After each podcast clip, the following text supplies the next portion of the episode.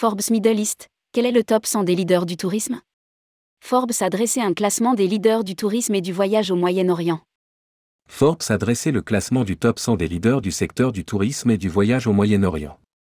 Ahmed bin Saed Al Maktoum, président d'Emirat Airlines et Group, arrive sur la plus haute marche du podium. Rédigé par Céline Imri le mardi 16 mai 2023.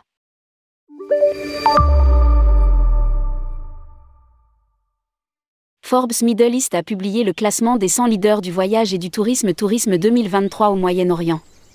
Le podium est constitué d'Ahmed bin Saed Al Maktoum, président d'Emirat Airlines et Group, Akbar Al Baker, directeur général de Qatar Airways Group et de Elal Saed Al Mari, directeur général du département of Economy and Tourism, Dubaï.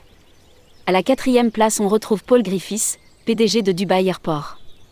La première femme se classe à la quatorzième position, il s'agit de Katerina Gianouka, PDG de Jumeirah Group. Adel El Fakir, le directeur général du Moroccan National Tourism Office, ONMT, arrive en 18e position.